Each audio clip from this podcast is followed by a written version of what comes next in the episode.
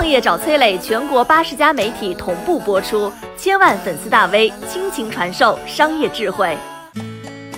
蚂蚁金服上市有什么直接影响？为什么说当初马云做支付时面临很大压力？大家都知道啊，蚂蚁金服要上市了，就是那支付宝啊，据说呢，上市的估值要达到两千亿美金。据说得知这个消息的时候呢，蚂蚁金服办公楼里边那是响起了彻天的欢呼声。啊，这欢呼声的背后呢，不知道又诞生了多少个亿万富翁、千万富翁。但是不知道正在欢呼的人群是否脑中还有回忆？这家给他们带来无数财富的公司，最初竟然是在暴风眼当中诞生的一颗不定时炸弹。二零零四年一月，瑞士小镇达沃斯白雪皑，世界各地的政商显要云集于此，出席一年一度的经济论坛。第四次赴会的马云那是心事重重啊，他正在为要不要建立自己的支付系统而犹豫不决。那个时候呢，是阿里成立的第五年，淘宝刚刚诞生了一年，但本质上做的还是信息交换的生意。哎，没有自己的支付系统，买卖双方根本没有办法在平台上交易。买东西要么就是同一个城市付现金，要不呢就是远程汇款。淘宝的创始人孙彤宇啊，在这个阿里的论坛里边泡了好几个月，终于发现了症结所在。有人发帖说：“哎呀，我这下了单，但是怕不安全，不敢买啊。”孙彤宇想，既然用户怕被骗钱，那就做一个担保交易系统，保证资金安全，问题不就解决了吗？但是当时啊，国内的金融行业还是相当的封闭，阿里联系了很多银行，那是碰了一鼻子灰。加上呢，国家对电商这个新鲜事物那都是小心翼翼的，电子支付牌照嘿遥遥无期，自己做又面临法律风险。你看。左右为难的马云把愁绪带到了达沃斯，正发愁的时候呢，他听见台上有人说：“领导力是一种责任，如果你觉得此事非常重要，付出一切代价都要做。”电光火石之间呐，马老师的任督二脉被打通，他当晚就从瑞士打电话回公司，立刻现在马上启动支付宝项目。如果要坐牢，我去。做支付可能面临牢狱之灾，但如果不做，就可能永远没有这个产业。摆在马云面前的不是做和不做的选择，而是事关阿里生死的抉择。为了减小风险，支付宝成立初期，马云让下属每个月或者每三个月向政府递交报告，主动汇报进度。二零一一年，支付宝获得了央行下发的支付牌照，这是国内第一张支付牌照。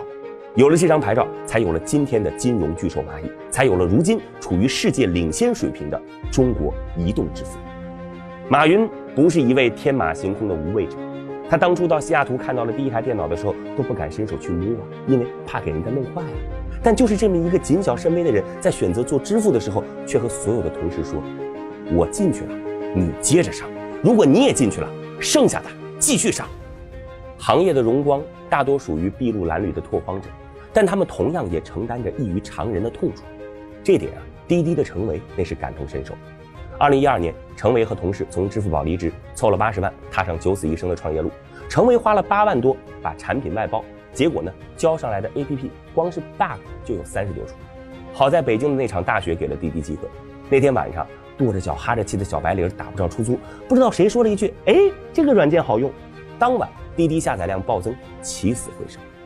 但是程维还没来得及咧开嘴，笑容就凝滞了。和杀入金融领域的支付宝一样。做出行运营牌照很重要，它相当于出租车界的营业执照，没有这个，您就是非法经营。二零一三年五月，深圳一份要求司机卸载打车 APP 的文件，把滴滴送上了风口浪尖。随后呢，全国各大城市先后出台法规，或是禁止，或是限制，一手好牌陷入死局。而成为唯一能做的，就是死磕。直到二零一六年七月，全球首个网约车管理办法出台，滴滴的身份才算得到了官方的认可。事实上。直到现在，网约车在世界范围内一直存在着争议。德国、日本、新加坡把它当作黑车，加拿大魁北克地区视其为传统出租，首都多伦多则把它当作新兴产业。所以啊，中国这部法规说是滴滴倒逼出来的，那也绝不为过。创业者在新领域开疆辟土，除了一往无前的勇气，往往还需要孤注一掷的决心。我们在感慨企业家获得无上荣光之时，至少也要看见，他们都曾离万丈悬崖。仅仅只有一步之遥。我是崔磊，很多互联网公司都曾邀请我去分享创业方面的课程，包括抖音、快手、百度、阿里、腾讯等等。我把主讲内容整理成了一套音频课程，里边包含如何创业、如何做副业、优质项目剖析等等，相信啊会对您有所帮助。下拉手机屏幕，在节目简介里边添加我的个人微信，这套课程今天免费送给您，快去领取吧。